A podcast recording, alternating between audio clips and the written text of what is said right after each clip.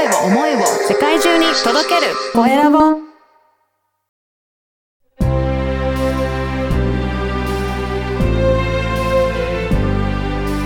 経営者の志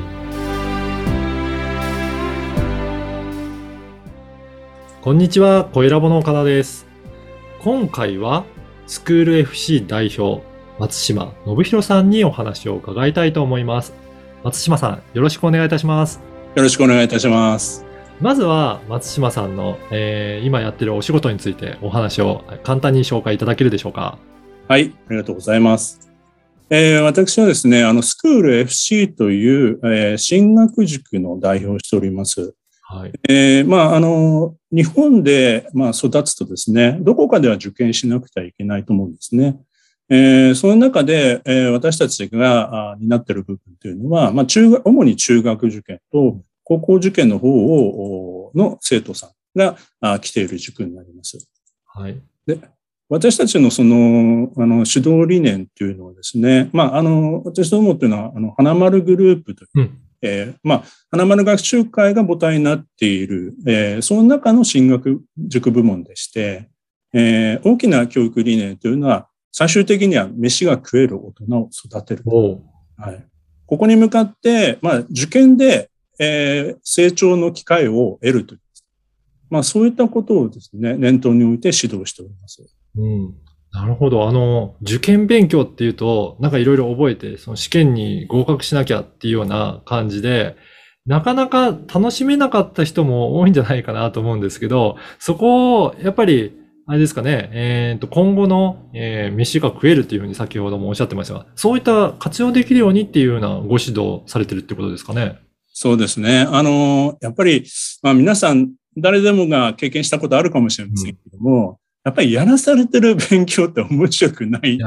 はい。はい。まあ、あの、社会人になってからもそうだと思うんですけども、やらされてる仕事。まあ、うん仕事はね、やらなくちゃいけないからやってるっていう部分もあるんですけど、やっぱり仕事においても、まあ自分で決められて、で、自分で考えて、うん。そして自分で成果が出た時っていうのは一番こう、なんていうんですかね、充実感があるというか、達成感があると思うんですけど、勉強においても同じだと思うんです。うんうん。これが受験勉強を通してい達成感とかやる気につながってくることをはいさ取り組まれてるんですかね？はい、そうです。あのーやっぱりそうですね、えー自分でえー勉強ができること、つまり自学ができることが私たちの最終ゴールなんですね。うんあの、うんその先に合格というのがあるという考えあ方です。ーはい。ですので、まあ、自立っていう部分は非常にこう、あの、まだ小学生や中学生の部分っていうのは、まあ、親御さんとの関係の中で難しい時期でもあるとは思うんですけども、そういう意味での親御さんへのフォローって言いますか、えーいろんなこう子育てのお話をさせていただいたりとか、うんそういうサポートも私たちの仕事だというふうに考えています。そうなんですね。確かにあの、まだ小学生とかであれば、親の影響ってかなり大きいと思うので、そう、両親と一緒に、なんか、あの、一緒に受験勉強を乗り越えていくっていう、そういったことが必要なんですかね。そうなんです。でもその時の、あの、距離感っていうのは難しいんですよ。ああ、はい。はい。はい。特にあの、小学生が受験する中学受験という世界というのは、まあ、いろいろなこう、マスコミでですね、あるいはあの、えーテレビとか、はいあの、本とかで、いろんな情報がこう回ってるわけなんですね。まあ、最近でも、こう、テレビドラマが始まったり、な なんか始まりましたね。はい始まりました。はい。ああいうのを見てですね、いろんな影響を受けやすいんですね、親御さんというのは。でも、まあ、多くの場合、自分の子供は自分の子供であって、うん。人と同じにはなかなか育てられないというか、子育てには正解がないわけなので、そういう中で中学受験というのは非常にこの、どうやったらいいのかな、我が子にとって何が必要なのかなっていうのは、なかなかこう考えるのは難しくて、うん。さも、それもですね、えー子供にこう勉強を教えたりとかすると、むしろこう親子喧嘩になってしまったりとか、はい。まあそういう意味で、子供がこう自立することを阻んでしまう可能性もあるというのが、まあ受験のある意味の落とし穴なんですよね。うん。うん。まあこういった部分を、あの、冷静に私たちが見極めて、ここは手を離して私たちに任せてください。うん。まあそういったことも含めた、あの、受験指導ということをさせていただいてうんこれ、な、なかなかこの親御さんにとってみれば、どういうふうにするのがいいのかって難しいと思うんですが、この、えー松島さんのところでは、じゃあお子さんに対して、どういうふうにして自立自律的に自分から学んでいこうというふうに、なんか取り組みをされているいらっしゃるんでしょうかね。はい。あの、私たちは、あの、三つの柱というのがありまして、えー思考力、それから学習法、それ意識改革という3本の柱を指導理念に掲げています。えーそれによって、えー自学ができる子を育てていくということに、えー向かって、えーいる軸なんですけども、うんまず思考力について言うとですね、やっぱり考えることが面白いと思ってくれると、これはですね、まあ受験に限らずはい。私たちはその受験がゴールだっていうふうには考えてないので、その先でも、そのステージで輝いてほしいと思ってるんですよね。はい。となると、やっぱりこう考えることが面白いと思った子は、受験が終わってもずっと同じようにうん経験が生きていくし、もしかしたら社会人になってからでも、うんそういうえー経験があ生かされて社会で活躍できる可能性があるというふうに考えているので、まあそれは一生ものの財産ではないかなっていうふうに思っております。うん。で、例えば具体的にどういうことをやってるかというと、はいあの、受験の勉強ってどっちかっていうと、こう、暗記をしたいとかですね、あのうん。与えられた問題を解く、公式で解くとかはい。いう、えー形になりがちなんですけども、私たちはその受験の、その授業の指導の中で、えー思考力のプリント、謎ペというのをですね、えーうん入れて、えーまあ、ずっと考える時間、待ってあげる時間ですよね。はい。子供たちにすぐ答えを教えるんではなくて、うん。えー考えるのは楽しい、でも苦しい、でもうんなんかどうなんだろう、これっていうこう試行錯誤時間をしっかり取ってあげて、はいその中で本人が、あ、あ、こう、これは分かったぞっていうこの瞬間というか達成感を味わってほしいという、こういう時間をちゃんと取ってやって、えーいます。うん。やっぱりこれ、すごく大切だなと思って、私も、あの、数学とか好きだったんですけど、自分で解き方を見つけて、あ、解けたっていう瞬間って、すごく嬉しい、もう思いがあるので、やっぱりそれが思考して自分で解けたっていう、その体験があると、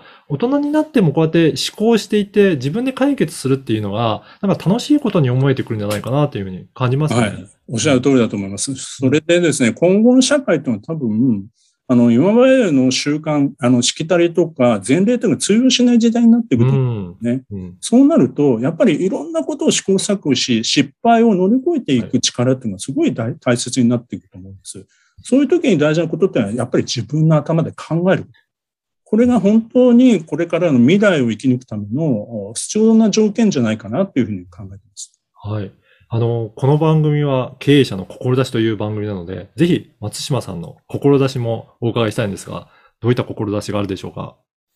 そうですね。あの、私たち飯が食える大人を育てるという、えーまあこれはどういう意味かというと、社会的にも、精神的にも、経済的にも自立していく大人であってほしい。まあ自分も含めてですね、周りの、まあ、家族であったりとか、そういう人たちも幸せにしてほしい。えーまあそういったですね、あの、借り物ではない幸せを感じて生きていってほしいと思ってるんです。うん。で、そういう中で大事なことっていうのは、例えば意欲、やる気であったりとか、自信であったりとか、はい。えーまあ、肯定感であったりとか、コミュニケーション力、考える力、まあ、いろいろあると思うんですよね。まあ、ユーモアのセンスとかね、歌、うんうんうん。まあ、創造性、クリエイティビティみたいなものもあると思うんですけども、こういうものをですね、やっぱり小学生や中学生のうちに、えー経験をししてほしいと。はい。あの、単純に受験をするっていうだけで結果だけが良ければ良いということではなくて、その過程においても様々な経験をして成長していってほしいですし、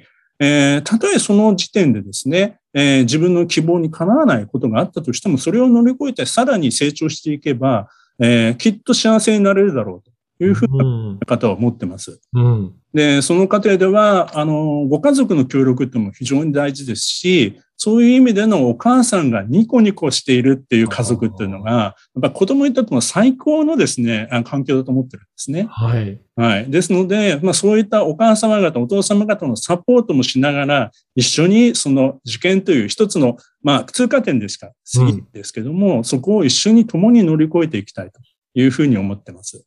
なるほど、そうなんですね。いや、あの、今日のお話を聞いて、すごく松島さんの、えー塾のこととか興味あるなという方もいらっしゃるかと思うんですが、何かあの、体験とかそういった授業も開始されたというふうにお伺いしたんですか？はい。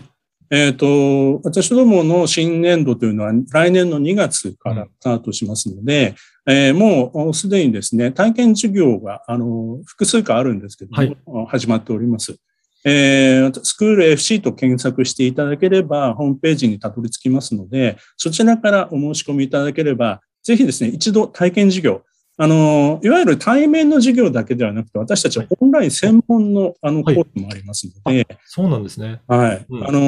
ーそういう意味ではですね、全国からですもう参加できる。まあ、うんそういった、あの、コースもございます。えーはいですので、はい。あの、まずは体験していただくというのが一つ、あの、良いのかなというふうに思います。わかりました。あの、このポッドキャストの説明欄にもホームページの URL を掲載させていただきますので、ぜひそこからもチェックいただければと思います。ありがとうございます。そして、松島さんは、実は、ポッドキャスト番組にも配信されているんですよね。はい、そうです。はい。はいあのー岡田さんとご縁がありまして、いろいろご指導もいただきまして、ありがとうございます。はい。はい。あの、私のあの番組はですね、中学受験ナビスクールラジオという番組なんですけども、はい。まあ、これはあの、昨年から始めた番組なんですが、えっ、と、学校のお先生や、えーそれから在校生とか、うん。OB の方にご出演していただいて、その学校のいいところとか、うんえーまあ、こんなあトピックがありますよ。こんな雰囲気ですよ。うん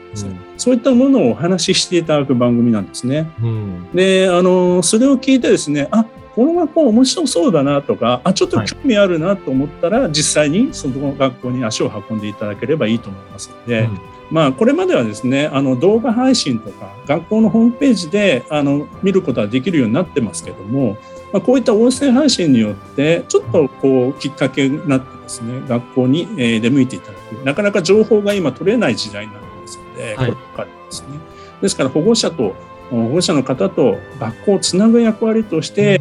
うん学校広報のメディアとしてですね、今スタートしておりまして、今本当に多くの学校さんがですね、あの、ご参加いただけるようになってきましたので、気になる学校がありましたら、ぜひ、えーお聞きいただければなというふうに思っております。そうですね。やっぱりその生徒さんだったり先生の生の声が聞けるっていうのは保護者の方にとってもちょっと,、えー、とどういったか学校なのかもう分かるきっかけになるのですごくあのいいですね。そうですね。あの、在校生がですね、文化祭の実行委員をしていた在校生おー。出ていただいて、で、それにかける思いとかを聞いてると、どなんかちょっと泣けてくるような。すね、ごいいいですね。はい。えいや、ここまでちゃんと考えてるんーだな、うんあの、出演した親御さんでも聞いぜひ聞いてほしいなと思ったんですそけど。うですね。うんえーぜひね、それぞれ学校の特徴もわかるかと思いますので、はい。このポッドキャスト番組もぜひチェックいただければと思います。はい。この説明欄にも、はい、URL を掲載させていただこうと思いますので、ぜひクリックしてチェックいただければなと思います。はい。今回は、スクール FC 代表の松島信弘さんにお話を伺いました。松島さん、どうもありがとうございました。ありがとうございました。